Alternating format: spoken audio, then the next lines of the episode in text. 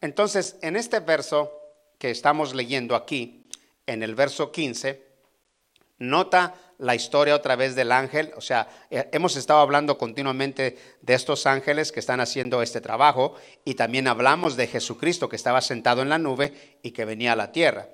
Pero miramos aquí, y el templo salió otro ángel clamando a gran voz al que estaba sentado sobre la nube, mete tu hoz. Y el que estaba sentado, ya miramos en una nube blanca, en el verso 14, que era Cristo. ¿Se acuerdan ustedes del 14?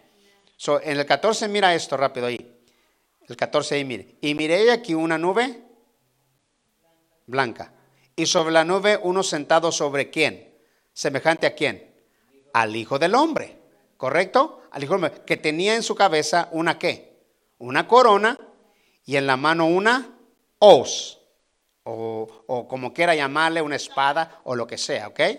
Entonces, el ángel que está en el 14, el 15, entienda esto para que pueda ver usted esto, entienda, ahora sí, para que entienda el 14, tiene que entender el 15. So, el que estaba en la nube blanca era Cristo y tenía una hoz en su mano y tenía una corona. En el verso 15 miramos a un ángel hablando y diciendo esto, en el verso 15. Y del templo salió qué? Un ángel clamando a gran voz al que estaba sentado en dónde? Sobre la nube.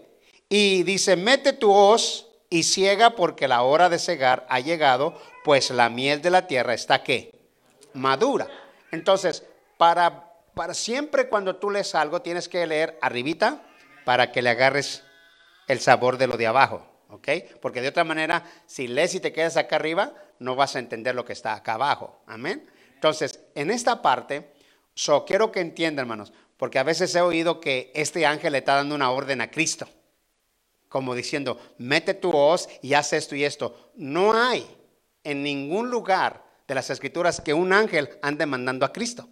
No hay. Y aquí pareciera como que si este ángel le está dando una orden a Cristo de que meta la hoz a la tierra, y cuando está hablando de la tierra es el juicio, es el juicio que viene porque el pecado de la humanidad o la persona ya está lista para que llegue el juicio y sea metida la hoz en la tierra. Y cuando sea metida en la tierra, entonces lo que está pasando aquí, el ángel está dando una orden del aspecto del Padre. El Padre está diciendo al ángel lo que Cristo va a hacer en la tierra. No que el ángel está mandando a Cristo, porque no hay nadie que mande a Cristo, hermanos. No está ningún ángel puede mandar a Cristo, ni se puede semejar a la vida de Jesús. Nadie puede hacer eso. Solamente Él es soberano y Él es Dios y nadie lo va a mandar. Él va a mandar. Amén. Entonces, lo que significa en este verso aquí es esta historia, que en la tierra está listo la gente en el aspecto de su maldad, en el aspecto de lo que va a pasar de los ser malvados y que entonces es el tiempo de meter la hoz para enjuiciar la vida de la humanidad. Entonces, el verso 16, rápidamente, el verso 16 dice así, y el que estaba sentado sobre la nube metió su hoz, ¿en dónde la metió? Y en la tierra. Y la tierra fue cegada. Entonces, ahora sí, el que estaba metió la hoz en la tierra y trabajó. Mira una cosa interesante que quiero decirte en este, día. Mira, hermano. Esta escritura habla, no habla de recoger eh, gente buena, sino habla de recoger o, el juicio de la gente mala. So, hay dos cosechas en la vida. Va a haber dos cosechas. Una cosecha que es la cosecha del bueno y hay una cosecha que es la cosecha del malo. Entonces, en la cosecha del bueno se trabaja, voy a decirte así, por ejemplo, como una, como una enseñanza de una parábola. Mira, ve la escritura para enseñarte esto, de lo que es la cosecha buena y la cosecha mala. Amén. Vamos a Mateo, por ejemplo, para que puedas ver lo que es recoger y lo que es lo bueno y lo que es lo malo. estas dos cosechas, para que no te confundas, hermano, para que puedas entender que esto que estamos hablando de Apocalipsis es la cosecha mala. Y Mateo capítulo 13 habla de esta cosecha. Mateo 13, 36 al 42. Esta es la cosecha de dos cosechas. Y mira cómo es que el Señor nos dio esa, ese tema para que podamos ver y entender, para que no confundamos una cosa con la otra. ¿Ok? Mateo 13, 36 y nos vamos a ir hasta el 43. Gloria a Dios para siempre. ¿Estamos? Ok, otra vez, Mateo 13, 36 al 43. Y dice así, si lo tenemos. So, cuando lo tienen, me dices un amén y os arrancamos, hermanos. Gloria a Dios. Y dice así, dice la escritura. Entonces, despidiendo la gente, entró Jesús en la casa y acercándose a él sus discípulos le dijeron, explícanos la parábola de la cizaña y del, del campo. ¿Sí o no? So, esta historia ya está atrás. Esta historia ya, ya Dios les había dicho esta historia, pero ahora los discípulos quieren que les explique, que les explique esta cosa. Y esta es la cosa que les va a explicar, el verso 37. Mira el verso 37.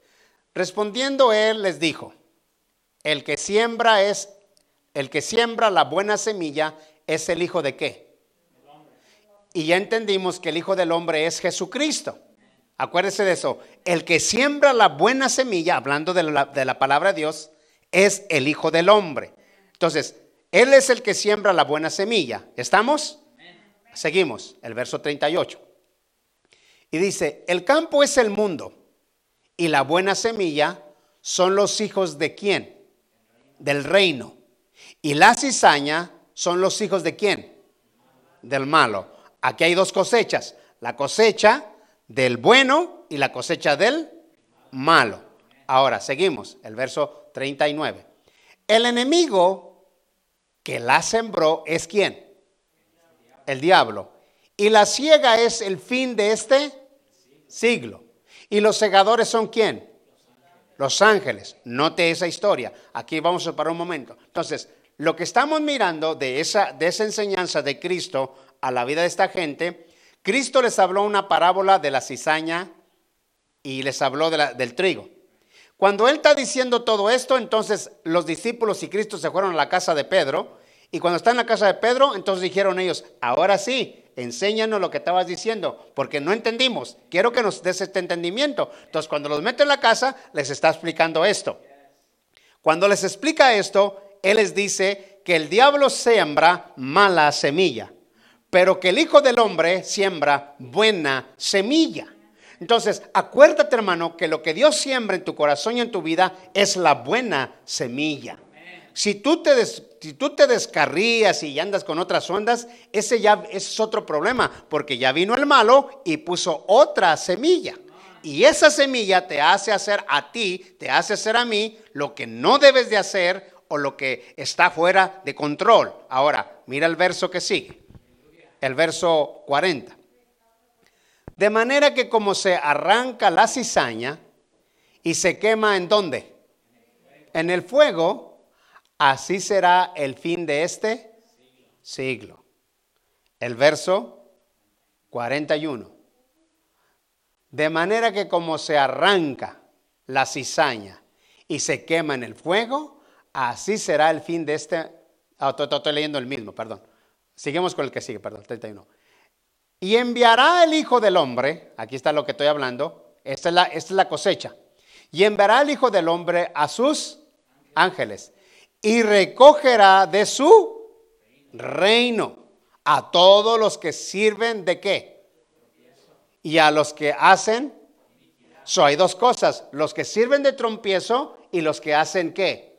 Iniquidad. Y esos de que sirven de trompiezo, hermano, son aquellas personas que no sirven para darte un buen consejo. Siempre te dan puros consejos malos y que, y que cuando tú estás oyendo esos consejos malos, entonces tú trompiezas y ellos sirvieron para tu vida de trompiezo. Y siempre te dicen, no la vas a hacer, no vas a llegar, no vas a... No, no, no, no, no. Eso es gente de trompiezo.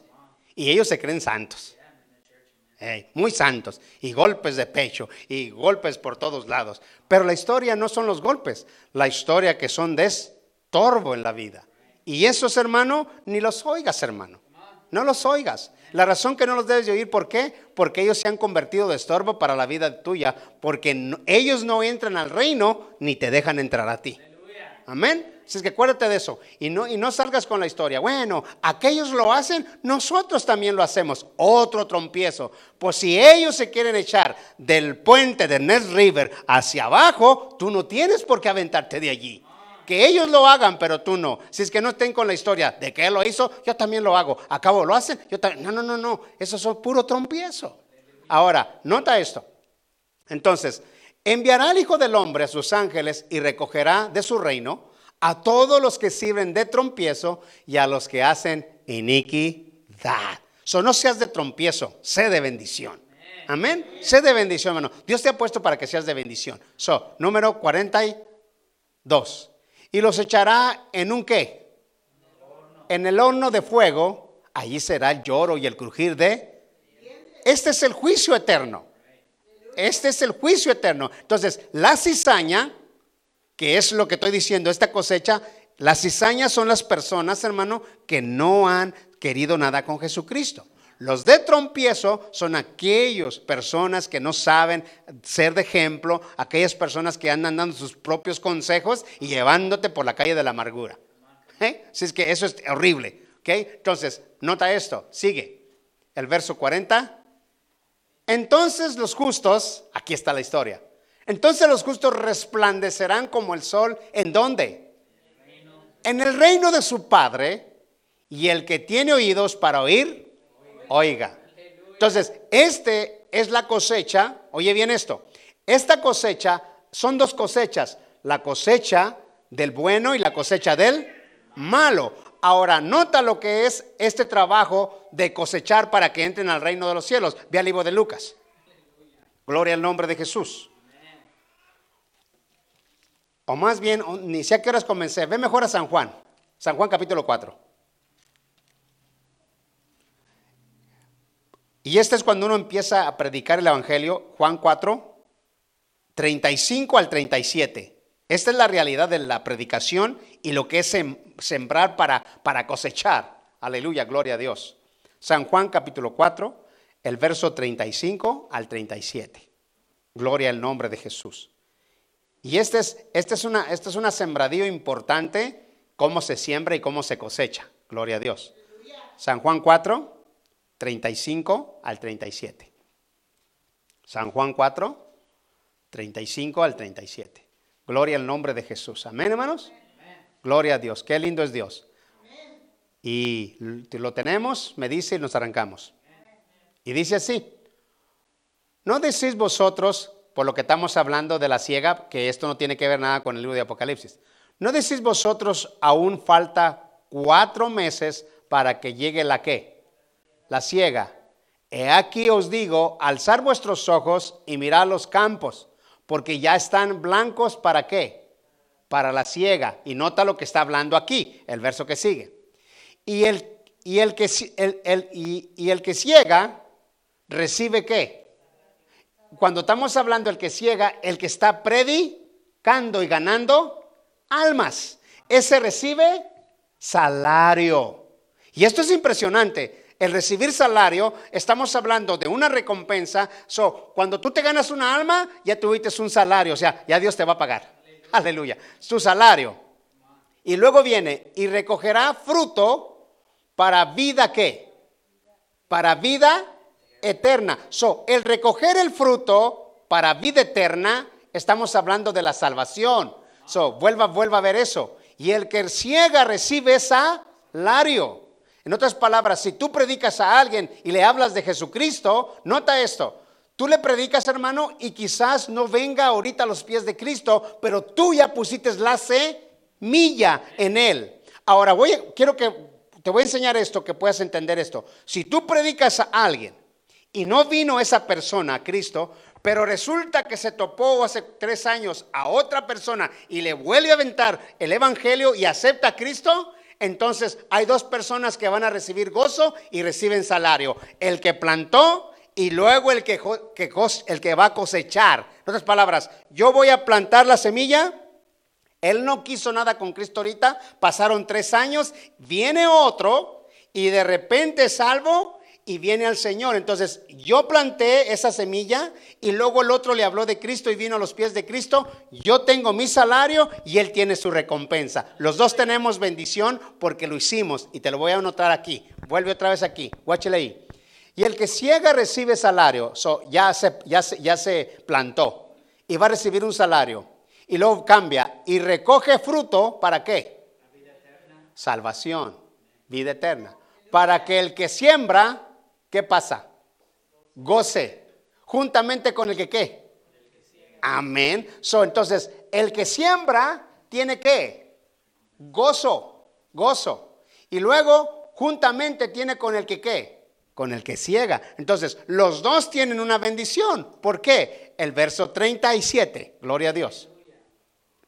Porque esto es verdadero, el dicho. Uno es el que siembra y otro es el que qué. Es el que cosecha, el que, el, que sí. Entonces, porque esto es la, la historia o la verdad. El dicho, uno es el que siembra y el otro es el que ciega. En otras palabras, yo hablo la palabra, no pasó nada, pero resulta que pasaron un tiempito, vino otro y le volvió a remover lo que, lo que, lo que yo sembré ahí y vino a los pies de Cristo. Los dos tenemos esa grande bendición. Amén. Entonces, no te preocupes, si no viene ahorita, pero la historia es que plantaste la semilla y va a venir. Ahora, nota esto, el verso 30. Yo os he enviado a cegar lo que vosotros no labraste. Deténgase allí. Los profetas de Dios profetizaron muchas cosas y hablaron muchas cosas. Llegaron los discípulos y empezaron a qué? A cosechar. So, yo, yo os he enviado a cegar lo que vosotros no lo que no labraste. Otros labraron y vosotros habéis entrado en sus labores. Esa es la historia. So, los apóstoles o los profetas, perdón, los profetas hablaron todas estas cosas, llegaron los apóstoles y empezaron a agarrar todo lo que los, los profetas habían trabajado. Se metieron en sus labores. Y esto es bonito, ¿por qué, hermanos? Porque la historia es que estamos trabajando para el reino de Dios, estamos trabajando para el mismo, y si a hoy nadie se salva en este momento y tú hablaste, pasarán los años y tú vas a ver y vas a decir, oh, wow, aquel me habló y ahora tú me removiste y vienes a los pies de Cristo. Qué impresionante, ¿verdad, hermano? Eso es, bonito, gloria a Dios. Entonces, esto es impresionante. Ahora, mira esto quiero, quiero pasarme a, la otra historia porque el tiempo se va. Entonces, las dos cosechas, volviendo rápido para atrás, las dos cosechas es la cizaña y es el trigo. Amén. Y eso, eso va a estar allí. Ahora, cuando hablamos de esto, esta es la cosecha, pero la otra cosecha de sembrar la palabra y recibir almas para los pies de Cristo. Amén. Entonces, so tenemos la etapa del libro de Apocalipsis, está hablando no de sembrar de esto, está hablando del juicio de Dios, hermano. Del juicio Dios está hablando. Esto no es el juicio, esto es el trabajo, de, este verso de aquí es el trabajo de predicar el Evangelio y que la gente venga a los pies de Jesús. Cristo. Y eso es bonito. Entonces, lo otro que hablamos de Mateo es las dos cosechas, la cosecha buena y la cosecha mala ahí está la grande realidad y los que sirven de trompiezo. ¿Estamos?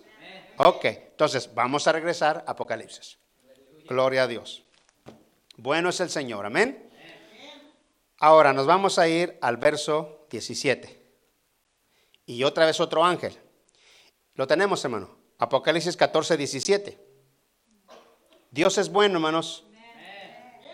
Y dice así, y salió otro ángel del templo que está en el cielo, teniendo también una qué? Una voz, una hoz aguda. Este otro ángel también tiene otra hoz aguda. Y eso significa, cuando el ángel tiene una, una ah, voy a decir así, porque a veces no, en inglés no se puede decir muy bien esa palabra, pero diciendo, vamos a decir una, una este, ah, espada, una espada muy filosita y muy fuerte para para destruir o para matar a toda la gente que estábamos hablando, el libro de Isaías, que Cristo se va a llenar sus propias ropas con sangre de lo que Dios va a hacer. O sea, va a estar tan enojado y va a ser una destrucción increíble. Y Él solito lo va a hacer, nadie le va a ayudar. Y Él mismo se pregunta, nadie me ayudó, yo solo lo hice, yo solo eh, combatí con estos malvados y yo solo tuve la victoria y mis vestidos se mancharon con la ropa de sangre de estos individuos. O sea, el coraje de Dios es impresionante. No sé si ya lo leímos aquí o no, pero eso está en Isaías capítulo 63, el verso 1 al 6. Entonces, si ya lo leímos, ahí lo vamos a dejar. Entonces, este ángel, mayoría de esta historia de que estamos leyendo ahorita, es la historia de que los ángeles van a tener también el trabajo o la historia de la guerra del Almagedón. So, este es el, punto principal de que ellos también traen su, su hoz y que también ellos accionan en esa manera de que en el futuro ellos también estarán ahí con, esa guerra, la guerra que estamos hablando, la guerra del Armagedón. Esa guerra va a ser impresionante. Ahora, si miramos eso, mire esto, estamos aquí. Cuando miramos esto, miramos como si fuera el cumplimiento del libro también de Joel, que Dios dice que es como esa ira, y esa ira impresionante de Dios que viene siendo Joel capítulo 3, el verso 13, lo que habla Joel, hermanos. Es el cumplimiento de la profecía también de Joel entre lo que está el libro de Apocalipsis, de lo que estamos leyendo ahorita y lo que estaba diciendo Joel hace mucho tiempo de esta profecía. Joel capítulo 3, el verso 13. Gloria al Señor. Este es el cumplimiento y esto es lo que va a pasar. Y por eso decimos, hermanos, Dios se está tardando en venir, pero la historia es porque hay un cumplimiento, hermanos. No es que se olvide, sino que se va a cumplir y cuando se cumpla, entonces esto se va a pasar a cabo. Gloria al Señor. ¿Lo tenemos, hermanos? Y esta es la historia, lo que dice, lo que dice eh, esta palabra de, Joel 13, 3, Dice así, echa la hoz de lo que estamos hablando de Apocalipsis. Echa la hoz porque la mies está ya madura. Venir, descender porque el agar está lleno rebosar las cubas porque mucho es la maldad de quién? De ellos. Entonces, Dios hace como una historia de, de, poner un ejemplo de uvas y racimos, como se hacía en el tiempo antiguo, que los que, los, que cortaban todos los racimos de las uvas, los echaban en el container y luego la gente los pisaba y salía el jugo. Y cuando salía el jugo, ahora dice Dios, yo voy a hacer lo mismo, va a ser así. So, voy a echar toda la gente así como en ese container, y voy a pisarlos, y voy a venir con mi espada, y les voy a dar un, los voy a matar, y los voy a destruir, y su sangre va a correr, así como corre el jugo del container al recibimiento.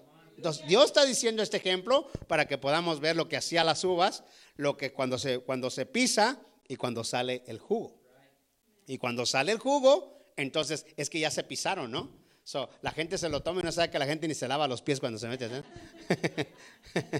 bueno, seguimos adelante. Ok. Y luego miramos, ah, continuamos, y entonces sabemos esto, entendemos esto, que Dios hace un ejemplo de esto, y cuando Dios hace un ejemplo de esto, también entendemos y comprendemos que Él es el juez. Él va a ser el juez y Él seguirá siendo el juez. Por ejemplo, si miramos el libro de San Juan en el capítulo 5, San Juan capítulo 5, gloria al nombre de Jesús. Alabado el nombre de Jesús. San Juan capítulo 5, el verso 26 y 27. Amén. Él es el juez. Vive Dios para siempre. Y luego miramos aquí, dice así. Empezamos San Juan 5, 26 y 27. Dice así. Gloria a Dios para siempre. Necesito el 26. Gloria a Dios, aleluya. 26 ahí, nada más. Gloria a Dios. Y dice así su palabra. Porque como el Padre tiene vida en sí mismo, así también ha dado a quién? Al Hijo el tener vida en qué? En sí mismo. Amén. So aquí hay una igualdad. En el verso 27 miramos esto.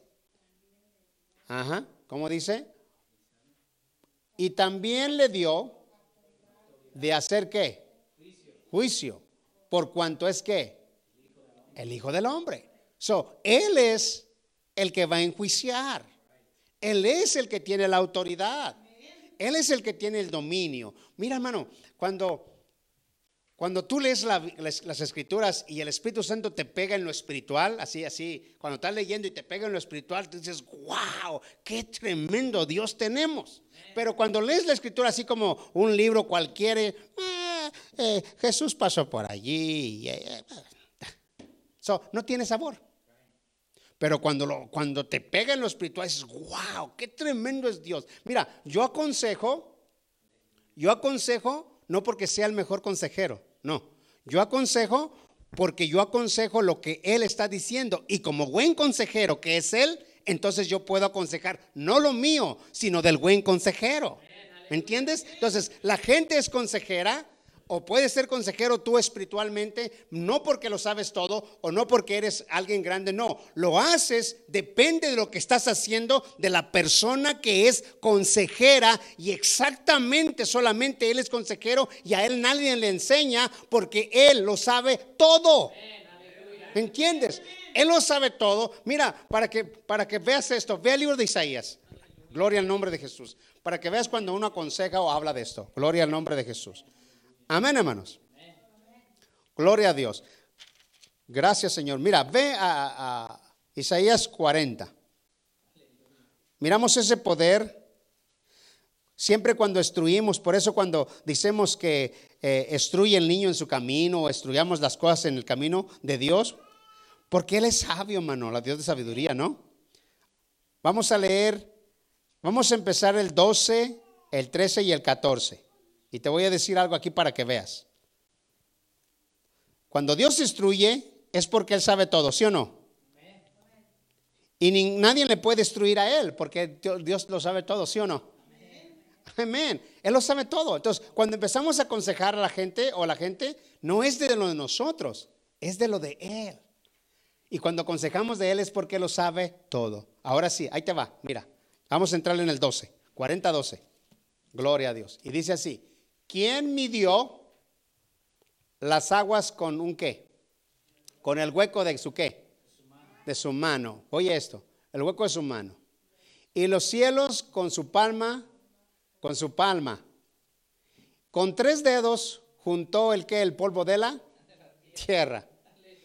Y pisó los montes, perdón, y pesó los montes como qué? Como con balanza. Y con pesa los qué? Los collados. Y todo eso es, estoy hablando de su poder. Ese su poder. Ahora cambia. Ahora cambia esta escritura. El 12 está hablando de su poder, pero el 13 está hablando del Espíritu Santo. Mira lo que dice del Espíritu Santo. ¿Quién enseñó a quién? Al Espíritu de Jehová. O le, o le aconsejó o le enseñó. Amén. Arriba está hablando de su poder y en este verso está hablando del Espíritu Santo, que ¿quién aconseja al Espíritu Santo? Podemos hacer una pregunta, ¿quién aconseja al Espíritu Santo? ¿Quién le aconseja o quién le enseña? ¿Quién le va a aconsejar? ¿Quién le va a enseñar? ¿Lo sabe? Todo. Amén. Hay gente que dice, hay gente que sale con unas barbaridades. He oído barbaridades de la gente. Dice, tú das esto a Dios y a Dios está trabajando por ti y Él trabaja. Válgame, nosotros vamos a enseñar ahora a Dios. Lo vamos a enseñar a Él, hermano. Qué tontos somos. A Dios nadie lo enseña. Dios lo sabe todo.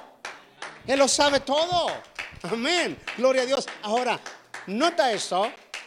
Qué interesante es esto. So, oye una vez más de nuevo. Cuando alguien te aconseja y está haciendo esta palabra y que está siendo aconsejado, acuérdate, hermano, que estás haciendo aconsejado por el que lo sabe todo. No es la persona, es de lo que estamos hablando del Creador. Él lo sabe todo. Entonces, esta escritura dice, ¿quién enseña al Espíritu de Jehová? O le aconseja o le enseña. Va a decir, vamos a aconsejar al Espíritu Santo que hoy está trabajando para nosotros. ¿Eh? ¿Qué tonteras, sí o no? ¿Sí? Es como dicen la historia afuera, las escopetas les tiran a los a las patas. ¿Verdad? Así estamos ahora.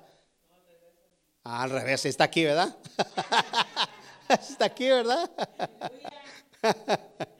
Ahora es al revés, hermana. es que sí está oyendo, ¿ves? Bueno, la aventé así para ver si la agarraba. Qué bueno. Ahora, nota esto. Nota esto, hermano. Esto es poderoso, hermano. Te estoy diciendo que cuando lees las escrituras y las escrituras te pegan en lo espiritual, dices, caramba, qué Dios tenemos, qué Dios servimos. No es cualquier cosa, hermano. Es algo impresionante, es algo maravilloso. Es el Dios grande, el Dios poderoso. Amén. Ahora sí, ahora fíjate, fíjate por, por, porque esto es impresionante. Y por último, el 14. Mira el 14, hermano. ¿A quién pidió consejo para ser avisado? ¿A quién le dijo a este, este, cómo la ven? Este, hago esto, aquello para no caer allí, Dios. ¿A quién pidió consejo para ser avisado? ¿Y quién le enseñó el camino de qué? De juicio. ¿O le enseñó ciencia? ¿O le mostró la senda de la prudencia? ¿Quién se lo pudo hacer? ¿Quién puede hacer esto para Dios? Nadie lo puede hacer. Hermano, cuando tú entiendes y comprendes, por eso cuando decía eh, mi hijo Damián el día de la predicación, cuando tú entiendes y comprendes que estás aclamando a este Dios por la vida de tus hijos o por la vida de las cosas, tú entiendes que tendrás una respuesta porque Él sí sabe guiar tu casa, Él sí sabe guiar tus hijos, Él sí sabe hacer las cosas, Él sí sabe. Amén, hermano. Gloria a Dios. Y eso es lo que estamos hablando. Él sí sabe. Él sí sabe. A Él pregúntale todo lo que le tengas que preguntar y ahí va a estar la respuesta. Él te lo va a decir. Él te lo va a responder porque Él sí sabe. Aleluya. Ahora, mira esto. Gloria a Dios. Vamos al libro de Apocalipsis. Dios es bueno y digno de suprema alabanza. Gloria a Dios. Ahora, nota esto. Vamos en el verso 18. Y dice así el 18, 14, 18. Y salió del, altar otro ángel que tenía poder sobre qué? sobre el fuego. Y llamó a gran voz al que tenía la hoz, guarda la hoz, guarda, diciendo, mete tu hoz, guarda y vendimia los racimos de, la tierra, porque sus uvas ya están qué? Ya están más maduras. So llegó el momento, estoy, hablando de puro juicio. Este es puro juicio, juicio, juicio. Y acuérdese que el fuego significa juicio. El fuego significa juicio. Eso es lo que significa la palabra que estamos hablando aquí. So, cuando estamos hablando de esto, esto es juicio. Amén. Ahora, me, voy al que sigue porque eh, ya se me va a acabar el tiempo. Me voy al 19. Y el ángel, otra vez, y el ángel arrojó su hoz en dónde? En la tierra. Estamos hablando de juicio. Y vendimió la viña de la tierra y echó las uvas en el lagar, en el gran lagar, ¿de dónde? De la ira de Dios. Entonces, lo que estamos hablando, dijimos de las uvas, la ira de Dios es la historia de lo que va a pisotear y de lo que estoy diciendo. Una vez que lo meta en ese lagar o en ese lugar donde se pisoteaban las uvas, so va a venir allí Dios y va a pisotear con ira, con ira.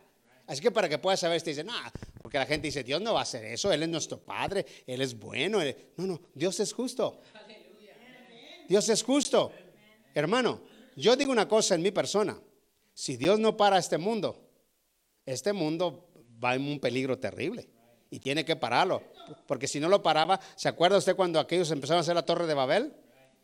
Se fueron haciéndola, haciéndola, haciéndola, y ellos pensaron, este Rimbrón, cómo decían, ese hombre defraudó, desafió a Dios, dijo, no, vamos a hacer algo hacia arriba, hacia arriba, hacia arriba. Si ellos hacen esa torre hacia arriba, no hay quien los pare.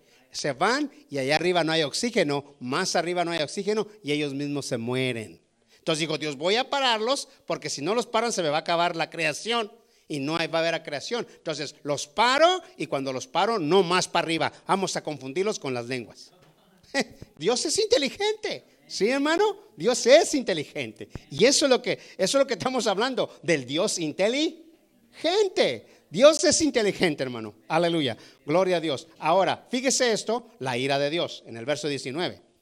Y el ángel arrojó su hoz en la tierra y vendimió la, viña de la tierra y echó las uvas en donde? En el gran lagar de la ira de Dios. Y ahora viene el 20. Y fue pisada el lagar fuera de la ciudad y del lagar salieron sangre hasta los frenos de los caballos por mil seiscientos estadios. Salió sangre por mil seiscientos estadios. Dicen, dicen, no, no estoy seguro, nomás estoy diciendo, uh, ¿cuánto, cuánto es como, cuánto es como una pulgada? Ustedes que, ¿cuánto es como una pulgada? ¿Qué tanto, mano? Aquí, acá, ¿cuánto? ¿Poquito? ¿Hay así? ¿O más? ¿No mucho? ¿Así? ¿Más o menos? Ok. Bueno, ah, eso ve que está bueno, si saben, ¿eh? ok, vamos a decir, vamos a decir en 175 millas que viene siendo, 175 millas que viene siendo más o menos de aquí a, de aquí a Burley, no son las 175 millas.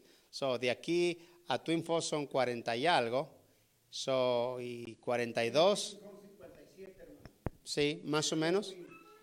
57, así es que viene siendo mucho más lejos de Twin, mucho más lejos de Burley, mucho más lejos. Donde va a correr la sangre, a es, de, los, de la sangre va a correr así y va a ser corriendo, corriendo. Esta sangre será impresionante lo que Dios va a hacer. Entonces, quiero, quiero concluir y quiero terminar en esta tarde con esto.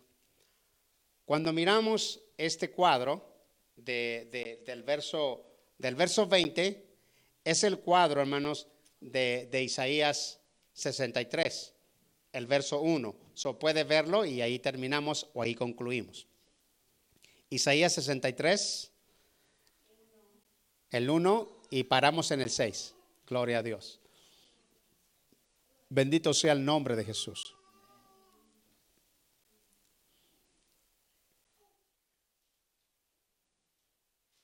¿Verdad, hermanos, que vale la pena tener consejero a Cristo? Vale la pena. Porque si Él te aconseja, es más, la misma escritura dice que por más torpe que tú seas, no te perderás del camino. Isaías 63, el verso 1 al 6. Gloria a Dios. Gracias, Señor. Gloria a Dios. Vive el Señor. Poderoso su nombre. Amén. Ok. Si lo tenemos, Isaías 63, el verso 1, y aquí acabamos. Dice así. ¿Quién es este? Isaías 63, 1 dice, ¿quién es este que viene de Edom, de Bosra, con vestiduras rojas, este hermoso en sus vestidos, que marcha en la grandeza de su poder? Yo el que hablo en justicia, en gran para salvar. El verso que sigue, el 2. Y dice, porque es rojo tú, ¿por qué es rojo tu vestido y tus ropas? Como del que ha pisado qué? De lo que estábamos hablando atrás. Eh, pisó el lagar, he pisado yo solo el lagar y de los pueblos nadie había conmigo. Los pisé con mi qué? Con mi ira y los hollé con mi furor y su sangre salpicó mis vestidos y manchó todas mis ropas. Amén. Verso 4. Porque el día de la venganza está en mi corazón y el año de mis redimidos ha llegado. Aleluya. Y luego 5. Qué impresionante la palabra. Miré y no había quien me ayudara porque Dios no necesita ayuda. Y me maravillé que no hubiera quien sustentase y me salvó mi brazo y me sostuvo mi ira. Y el último verso 6, qué impresionante es Dios. Y con mi ira oye los pueblos, los embriagué en mi furor y derramé en la tierra su sangre.